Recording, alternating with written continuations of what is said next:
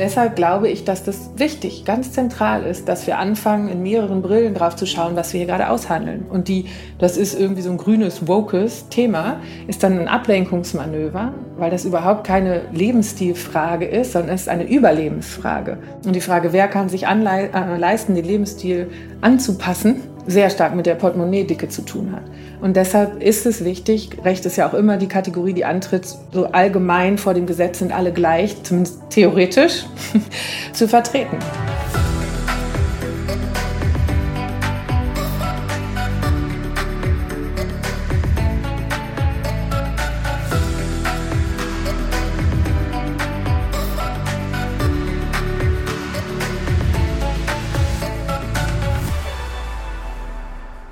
Liebe Zuhörende, ich freue mich, dass ich heute euch eine bekannte Gesprächspartnerin und Expertin vorstellen kann, nämlich Professorin Maya Göpel.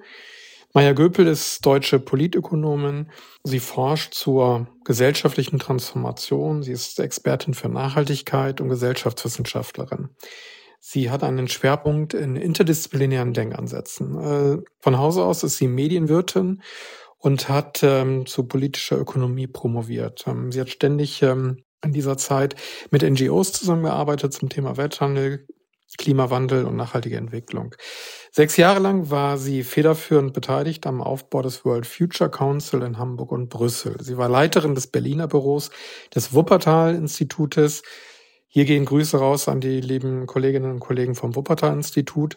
Sie war drei Jahre Generalsekretärin des Wissenschaftlichen Beirates der globalen Umweltveränderungen WBGU an der Schnittstelle zwischen Wissenschaft, Politik und Gesellschaft und hat sich ähm, seitdem ähm, verstärkt konzentriert auf die Gründung des Netzwerkes Scientist for Future.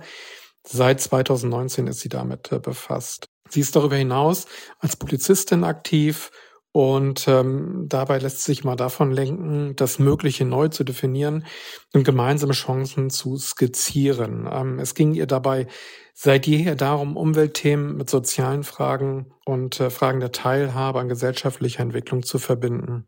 Und um das Mögliche geht es auch im heutigen Podcast, der Teil einer kommunikativen Begleitung der Klimakonferenz COP28 durch uns, durch die Bertelsmann Stiftung ist. Lasst uns über Chancen sprechen und nicht in Hürden denken. Ja, hallo Maja. Einen wunderschönen Tag.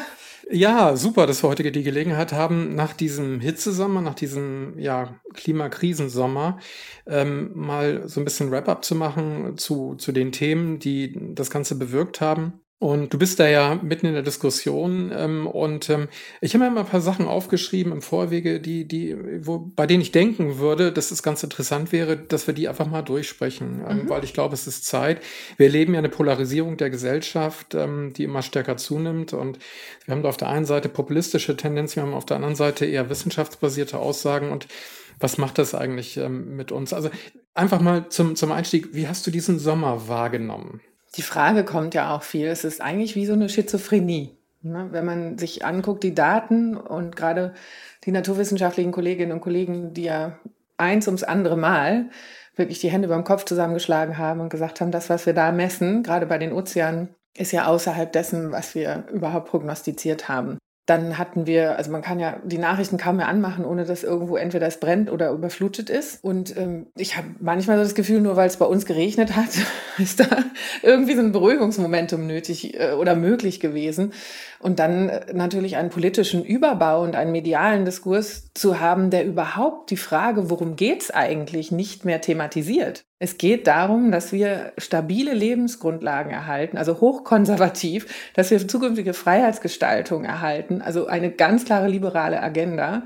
Und natürlich geht es darum, Ökologie zu schützen, also das grüne Thema. Und wir sehen immer deutlicher, es ist eine Verteilungsfrage und eine hochgradig soziale Frage, wer sich Anpassungen an diese Veränderung leisten kann und nicht. Also auch eine ganz klare rote Thematik. Es ist ja für Außenstehende wirklich schwer zu verstehen, wie das so in eine Parteigemengenlage äh, eigentlich zerrieben werden kann, anstatt zu sagen, das ist die Menschheitsaufgabe, das ist die gemeinwohlsichernde ähm, ja, Aufgabe, wofür ein politischer Apparat natürlich antreten sollte. Und stattdessen sich da im Klein-Klein zu bekriegen und nicht handwerklich die besten Lösungen zu suchen, sondern gleich immer zu schreien, wenn das Heizungsgesetz kommt, wenn diese ähm, Industriestrompauschale kommt, dann schaffen wir entweder die Industrie ab oder nur dann kann sie gerettet werden. Es geht ja auch gar nicht mehr um Nuancen, es geht immer nur noch um richtig große Drohkulissen. Und dass das verunsichert, ist ja total klar. Sind diese großen Drohkulissen vielleicht einfach Folge der Komplexität des Themas? Du hast ja jetzt auch gerade in, in gerade mal fünf Minuten die, die ja, globale Erdkrise, Zusammenhang von Energiekrise, Energiepreiskrise, ähm, politischer Krise, Kulturkrise, wie man das auch mal nennen mag, ähm, abgerissen. Es ist einfach schwer zu vermitteln, oder? Oder wie, wie, wie kann man es einfacher vermitteln? Also wie Populisten es machen können, wissen wir ja, aber wie, wie könnte man denn ja gegenaufklärerisch ähm, ähm, tätig werden? Wie könnte man an der Stelle der Wissenschaft mehr Gehör verleihen? Wissenschaftskommunikation als Stichwort. Also die, die Suche ist ja da. Also die Naturwissenschaften bemühen sich natürlich immer wieder, oder die Kolleginnen und Kollegen da arbeiten, das war auch die Scientists for Future Initiative, ja. Wie bringen wir die beste Erkenntnis über das, was sich verändert im Naturraum und was dann an Gestaltungsmöglichkeiten es gibt, um in der Gesellschaft eben diese Trends aufzuhalten. Das sind ja zwei äh, unterschiedliche Perspektiven. Ich schaue erstmal auf die globalen Umweltveränderungen und dann sage ich, hm, welche gesellschaftlichen Treiber habe ich denn? Und da sind natürlich die fossilen Energien und der Nutzung ganz oben drin bei der Klimaveränderung. Das heißt, wie kann ich in den Bereichen etwas ähm, anpassen in der Art, wie wir Dinge tun? Und das fehlt ja allein, dass es immer nur darum geht, was wollen wir tun oder lassen, anstatt viel genauer hinzugucken, wie könnte es vielleicht noch besser gehen. Und dann haben wir natürlich diese Experten, also der Expertenrat Klima tut einem ja nur noch leid im Moment, ähm, wenn er sich da hinsetzt und im Grunde genommen Verkehrssektorstrategien hingelegt bekommt, wo nach der Querlektüre klar ist, da wird nicht ansatzweise die Ambition vorausgestellt, die äh, Pariser Klimaziele einzuhalten. Und das ist natürlich eine Rolle, die hoch unangenehm ist, weil wir umgekehrt gemerkt haben, wenn die Wissenschaft dann lauter und lauter wird, um darüber aufzuklären, dann wird ihnen ja Aktivismus oder eben Populismus bis hin zu den Sachen vorgeworfen. Das heißt, der Akteur Wissenschaftskommunikation ist momentan so ein bisschen in der Suchposition. Wie kann man dabei bleiben, das wirklich ernsthaft immer wieder klar zu machen, was die Konsequenzen des Nichthandelns heute sind? Und auf der anderen Seite eben äh, dieser Anfälligkeit, entweder ihr wollt uns vorschreiben, was wir noch dürfen in dieser Republik, oder eben das ist Alarmismus, das ist nicht mehr Wissenschaft, zu begegnen. Und die, die Suche, wo es momentan eher mit den Sozialwissenschaften hingeht, ist zu sagen, was liegt denn drunter? Also was ist denn eigentlich die Abwehrhaltung gegen Veränderung? Und daher kommt man ganz häufig eben zu Sachen wie Angst, wie Position, wie Sorge darum, wie kann meine Zukunft aussehen? Wie kann ich ein gewisses Ausmaß von Kontrolle über mein Leben behalten? Und deshalb ist es aus meiner Sicht so unheimlich wichtig, diese Erkenntnisse viel stärker mit reinzunehmen, wie die Psychologists for Future das jetzt machen oder aus der Gesundheitsbewegung sehr viel stärker darüber aufgeklärt wird, was kann ich eigentlich im Alltag tun. Aber natürlich sind gerade die Verteilungsfragen unheimlich relevant, weil die Angst, wie wir Strukturwandel gestalten, wer fällt hinten runter, wer bleibt dabei. Aus meiner Sicht die eigentliche größte Blockade dafür ist wirklich tiefgreifende strukturelle Veränderungen anzugehen. Bei der Gelegenheit ähm, sei für die Zuhörenden auch ähm, die Lektüre ähm, zu diesen Themen Klimakrise und, und Psychologie empfohlen. Da gibt es einiges Tolles, was, was gelesen werden kann, was, was ich auch finde, was viel zu wenig Eingang findet in die politische Gestaltung, in die politische Entscheidungsfindung. Aber jetzt ist es natürlich so, ich selber, mein, mein Hintergrund ist VWL und Sozialwissenschaft und ähm, ich kenne seit jeher die Probleme der Ökonomen, wenn es um Kategorien wie Angst oder Psyche geht. Das sind so irgendwie Begriffe, die nicht gefasst werden können. Aber wenn ich jetzt mal als Volkswirt auf diese, auf diesen Sommer zurückschaue, dann, dann ist es doch relativ eindeutig, dass Vermögen vernichtet worden ist, dass Infrastruktur vernichtet worden ist infolge des Klimas und auf der anderen Seite, dass die Menschen in ähm, neue Energieformen wie Wärmepumpen investieren müssen. Das kostet natürlich auch Geld. Auch das ist natürlich indirekt eine,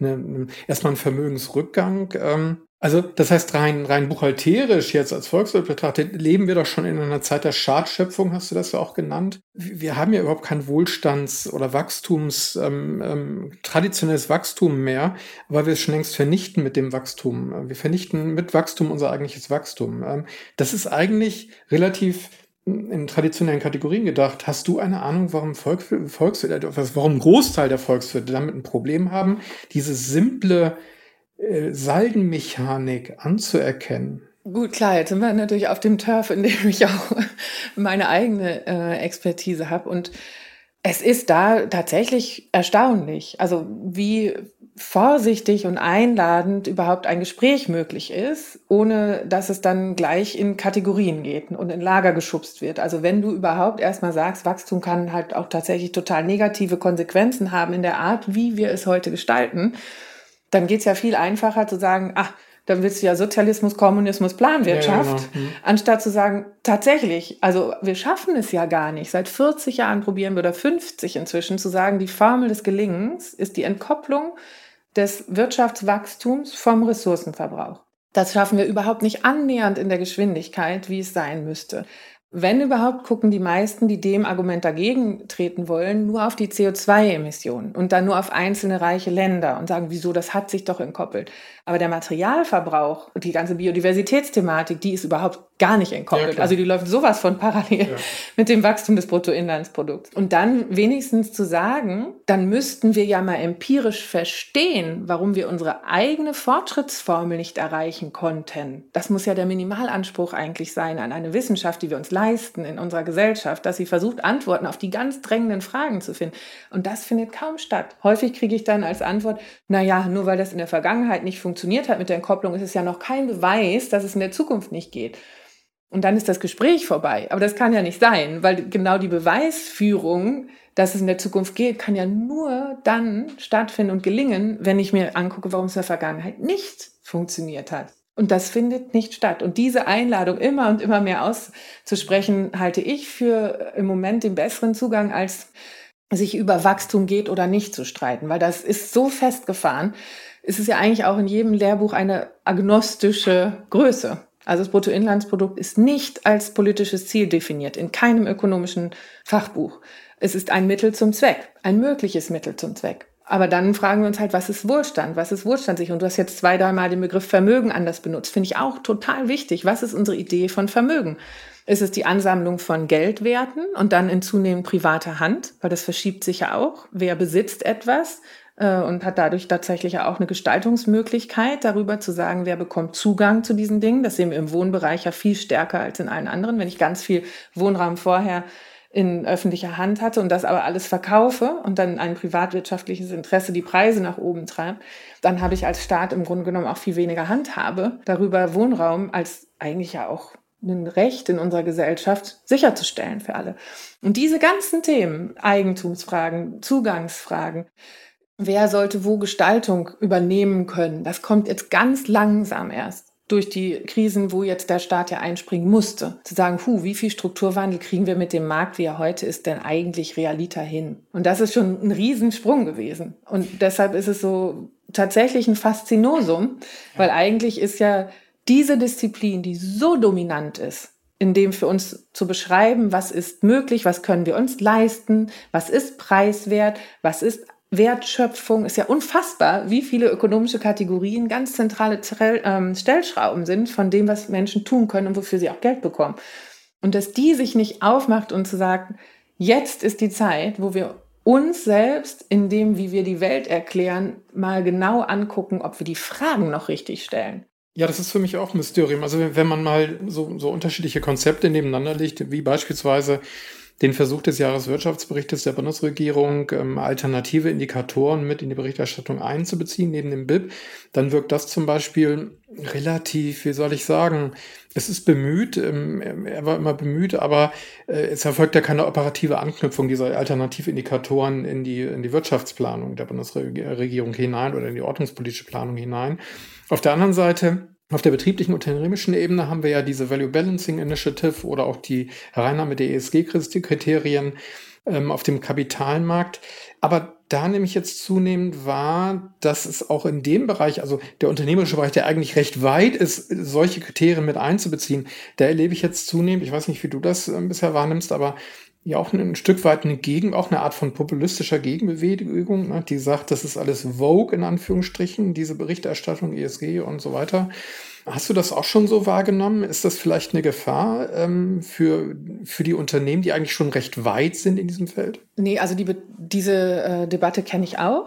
Und im Prinzip ist es ja total wichtig, deshalb zu hinterfragen, wo kommt das her? Also das Thema Besitzstandswahrung nimmt ja virulente Kräfte an, weil es so klar ist, was sich eigentlich verändern müsste und weil es eine gewisse in den letzten 20 Jahren auch nicht in der Intensität Bereitschaft am politischen Raum ja auch gab, sei es die Europäische Union mit dem Green Deal oder sei es jetzt die Bundesrepublik mit eben Heizungsgesetz und tatsächlich mal Vorgaben, weil die ganzen Selbstverpflichtungen ja eigentlich nicht gereicht haben diese Ernsthaftigkeit macht natürlich Sorgen und äh, an die Geschäftsmodelle gerichtet, die unter dem Status quo wunderbar profitieren. In der Transformationsforschung heißen die die Incumbents, also diejenigen, die unter dem Beibehalt des Status quo gut aussehen. Das ist natürlich nicht unbedingt eine Alliierte, in dem, wie könnten wir es anders machen? Und toll sind natürlich die Unternehmen, die beides schaffen die sagen, wir sehen, dass unser Geschäftsmodell heute so nicht nachhaltig ist und deshalb fangen wir jetzt frühzeitig an, drauf zu gucken, wie kann das alternativ sein? Wie können wir anders Mobilität bereitstellen, als zu sagen, bei uns muss der Pkw-Absatz weiter jedes Jahr ansteigen? Oder wie können wir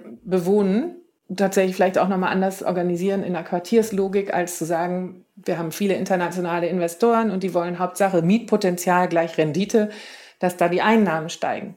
Und das sind natürlich die Player, die wir auch schützen müssten, weil diesen Backlash gibt es. Und das ist natürlich auch aus der Krise gezeitigt. So können uns das jetzt auch noch on top, ihr mit eurem woken Kram und dem Klima und so weiter.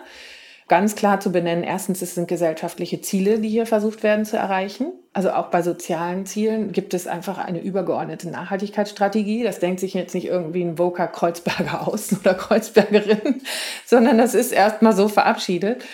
Und äh, wir haben auch sowas wie Menschenrechte, wo sowas wie ein Recht auf äh, Wohnraum etc. auch mit drin ist. Und die andere Seite ist auch dieses Naturwissenschaften. Das ist ja sehr stark im letzten Dreivierteljahr wieder passiert, das als Grünpartei-Thematik zu ja, rahmen. Ja, ja. Und das hilft natürlich überhaupt nicht. Also da spreche ich auch mit internationalen KollegInnen drüber, dass die sagen, boah, ihr habt ja echt ein Problem damit, dass die Grüne Partei da irgendwie so direkt mit dem Gelingen der Klimapolitik assoziiert wird. Das ist ja in sich dann so ein Paralysefaktor wo es nicht mehr um wir erreichen Paris als völkerrechtlichen Vertrag, sondern auf keinen Fall darf jetzt der Wirtschaftsminister der Grünen Partei so aussehen, als hätte er das hier alles super hingekriegt. Und das ist natürlich etwas, da müssen wir aufpassen, wer sind diejenigen, die systematisch versuchen, das zu torpedieren. Da gab es beim Heizungsgesetz jetzt ja die Analogien mit England, zu zeigen, dass zwei Jahre lang eine wahnsinnige Kampagne gefahren ja, genau. wurde von der Gaslobby und so weiter. Mhm. Kann man ja von lernen und kann die gleichen Muster bei uns auch beobachten.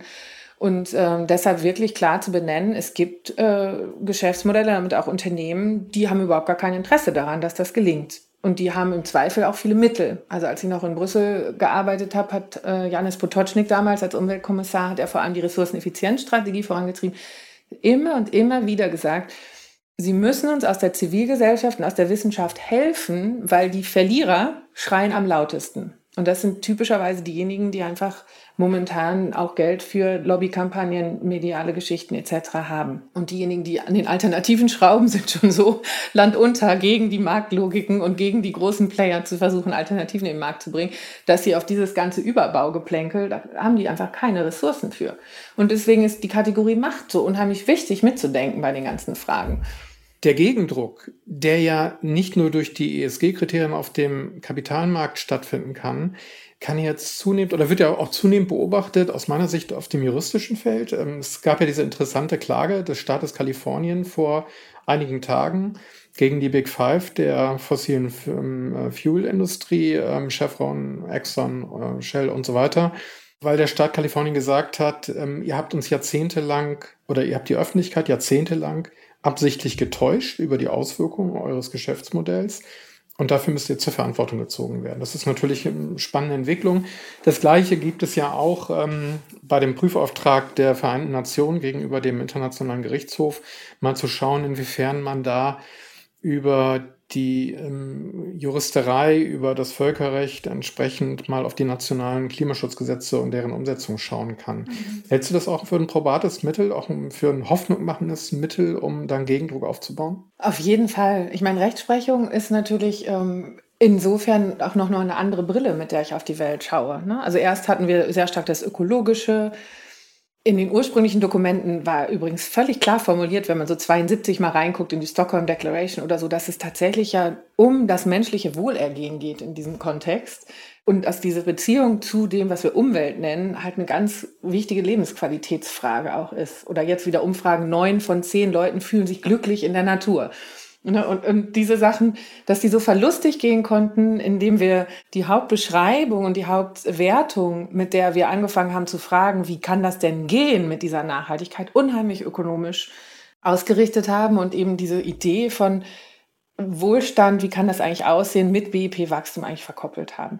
Und deshalb ist es, glaube ich, so schwer, in dem Bereich momentan Macht zu gewinnen, die äh, wirklich gegenhalten kann, weil das ökonomische Kapital sehr konzentriert ist bei denjenigen, die einfach Gewinner sind von dem alten System. Also da haben wir ja auch sehr stark oligopolistische Strukturen in vielen Bereichen. Und jetzt mit den Kriegsgewinnen, die da eingestrichen worden sind, da ist ja die Munitionskasse voll um es mal so zu formulieren, auch für Investitionen oder welche Patente kann ich mir kaufen oder ich bin sehr gespannt, was mit der, dem großen Windkraftpark jetzt wird, also in, in deutschen Küstenregionen, wo dann ausgerechnet BP und Total den Zuschlag bekommen haben, also tatsächlich die VertreterInnen des alten Modells, mit welcher Werve da jetzt tatsächlich Windkraft entwickelt wird oder ob da vielleicht dann aus der Portokasse bezahlt wird, wenn man es leider verschleppt und dadurch dann natürlich das alte Geschäftsmodell nochmal weiter floriert.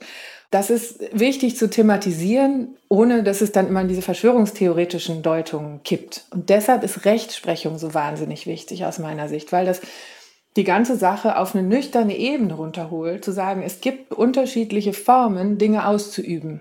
Und für diese Form, Dinge auszuüben, halte ich eine Verantwortung. Ich habe mal strafrechtlich auch zu den Themen ähm, Verbrechen gegen zukünftige Generationen gearbeitet. Das ist so ein bisschen ähnlich wie die Ecocide-Idee auch, zu sagen, diese massive Zerstörung der natürlichen Ressourcen, weil es billiger ist und ich im Zweifel weiß, aus der Portokasse zahle ich die Kompensation.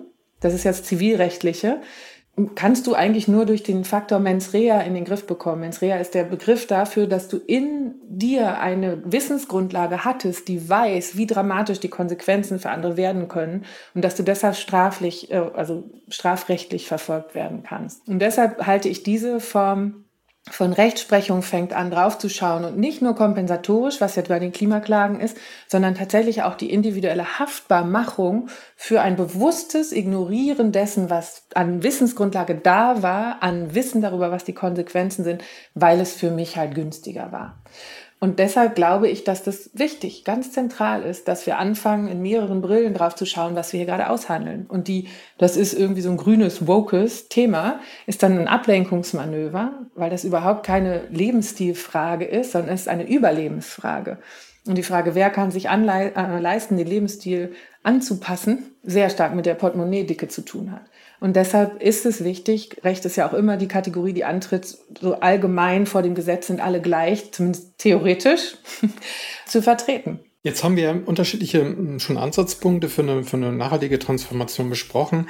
Ein wesentlicher Punkt fehlt ja noch, das ist das Thema der Narrative. Ne? Und ähm, da gibt es im Grunde genommen so zwei Aspekte, die mir immer wieder auffallen. Die positiven Geschichten in einzelnen Sektoren, ich denke jetzt vor allen Dingen an den Verkehrssektor, die ziehen die Menschen irgendwie nicht an, seltsamerweise. Also ähm, zu sagen, wenn, wenn ihr eine Verkehrswende in einer Stadt habt ähm, mit geringerer Geschwindigkeit, dann habt ihr mehr Gesundheit, ihr habt mehr Lebensqualität, ähm, ihr könnt euch besser bewegen, die Kinder sind sicherer, das zieht irgendwie alles nicht, weil am Ende dann doch irgendwie das eigene Auto zählt. Das ist jetzt ja subjektiv formuliert, aber ich habe da die Erfahrung gemacht, dass positive Narrative nicht zählen. Das ist das eine Problem. Und das andere Problem ist, Wieso gibt es kein gemeinsames, von der Mehrheit der Bevölkerung getragenes Transformationsnarrativ? Ähm, du sagtest am Anfang, dass es ja eigentlich ein sehr konservativer und liberaler Ansatz sei, zu sagen, die Werte erhalten. Das wäre ja eigentlich naheliegend auf Basis dieses Wertes ein konservatives und auch liberales Narrativ der Transformation entwickeln, aber es findet nicht statt.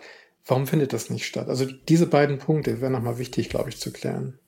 Ja, ich habe da viel drüber nachgedacht und fange ja jetzt an. Genau deshalb sage ich, arbeite jetzt aus der Perspektive der Werte. Also Mission wertvoll als äh, unsere Neugründung zu sagen, was sind die Werte, die wir verteidigen und regenerieren oder aufbauen sollten, damit gutes Leben im 21. Jahrhundert funktioniert.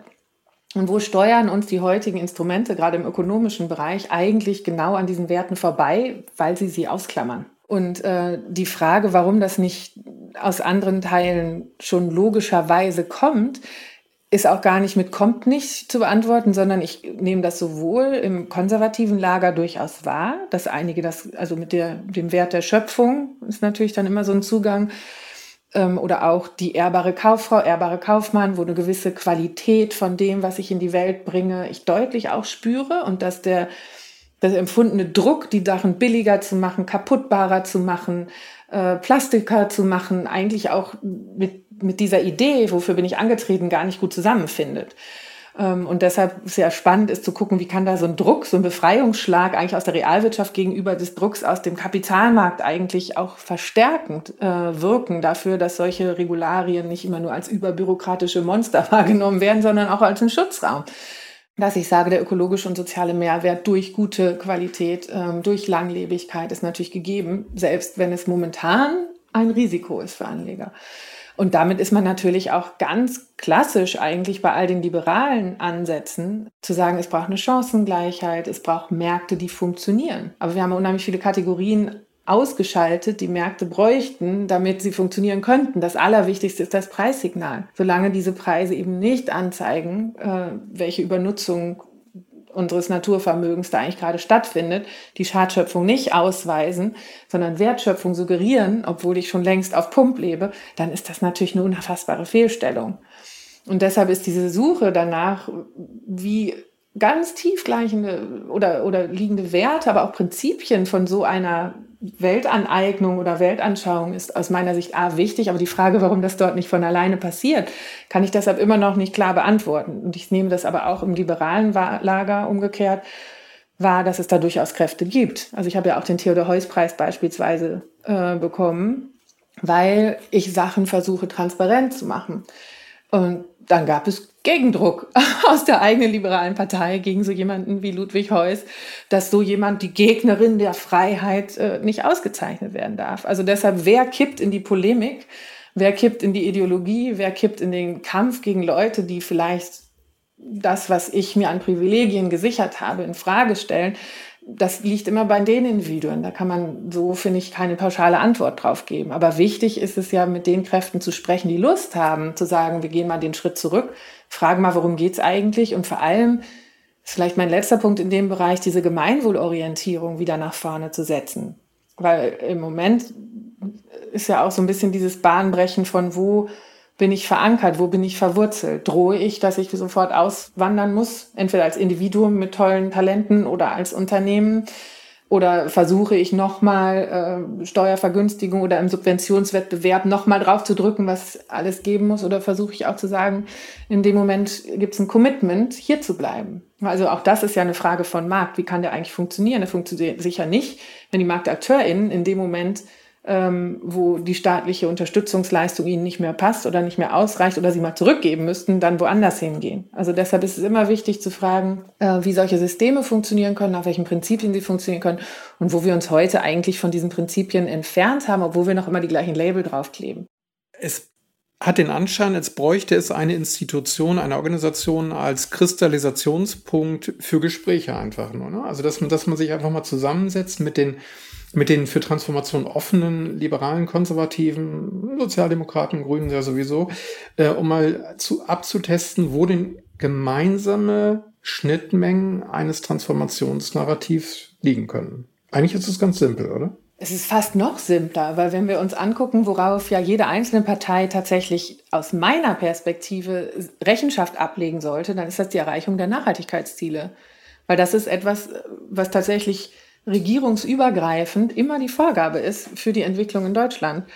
Und wenn ich dann mir angucke, wie die Haushaltsdebatten etc. laufen, dann hat er ja überhaupt gar keine Relevanz. Das hat tatsächlich auch der Präsident des Bundesrechnungshofs ja irgendwann mal äh, in seinem 14-Punkte-Plan vor anderthalb Jahren formuliert, dass er gesagt hat, entschuldigt, liebe Leute, aber eine Strategie kann genau dann eine Strategie werden, wenn man sie auch als Referenzrahmen benutzt, aber nicht, wenn man sie als egal abtut. Und da wäre es ja genau richtig und wichtig zu gucken, wie schaffe ich das, die Parteien umgekehrt aus der Sonntagsumfragelogik zu befreien äh, und aus diesem Infighting zu befreien und zu sagen, wir wünschen uns von euch, dass ihr diese wirklich ja nun kommende Transformation, ob wir das wollen oder nicht, und ich glaube, das spüren die Leute auch, es kommt jetzt ja und unsere Chance ist, dem eine Richtung noch zu geben. Und das als den zentralen Job von Politik eben auch anzusehen. Und das sehen wir auch in den sozialwissenschaftlichen Umfragen, sei es jetzt die äh, Deutschland Trend oder Morgen kommen oder Herr Hurremann oder Grünewald, also all die Leute, die immer so reinhören, was in der Gesellschaft dran ist. Nichts ist größer als der Wunsch, dass da oben gemeinsam gewirkt wird. Und dann geht es um eine Detailausmachung, aber nicht dieses Aufblasen von Unvereinbarkeiten und vor allem auch diese zunehmende persönliche Attackierung.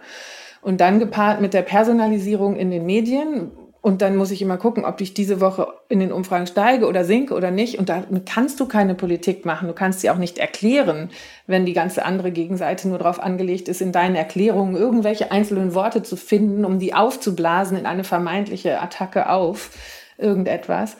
Das heißt, dass eine Riesenverantwortung nicht geht, das mit Demokratie die Transformation zu gestalten, sondern wie müssen wir die Grundsätze demokratischen Aushandelns verteidigen? und die Klarheit der Rolle wiederfinden, mit diesem besten Wissen und Gewissen als Amtseid zu sagen, ich trete an dafür, diese Ziele zu erreichen und nicht, um wiedergewählt zu werden, notwendigerweise, koste es, was es wolle. Ja, liebe Zuhörerinnen, ich glaube, das war ein flammender Appell am, am Ende unseres Gesprächs nochmal ähm, in Richtung der NGOs und Institutionen dort draußen, sich darüber Gedanken zu machen, wie ein solches Gespräch vielleicht moderiert werden könnte. Und ähm, ich bin mir ziemlich sicher, dass ein solches Gespräch nicht auf sozialen Plattformen äh, beginnt oder durchgeführt werden sollte, ähm, sondern, ähm, wie du gesagt hast, Maya, einfach auch ein bisschen staatsmännischer und ähm, mit Bezug auf den Halt unserer Demokratie daran gehen, um mal zu fragen, was sind die Werte, die uns eigentlich gemeinsam sind, die uns verbinden miteinander, zumindest die Mehrheit der Menschen. Und ähm, vielleicht sollten wir das doch wieder lernen. Danke dir für den Appell am Ende. Vielen Dank für die Einladung. Und äh, ja, liebe Zuhörerinnen, ich hoffe, es hat euch auch heute wieder Spaß gemacht. Und ich bedanke mich äh, oder wir bedanken uns für das Zuhören. Und äh, dir, Maja, alles Gute für deine kommende Arbeit. Herzlichen Dank.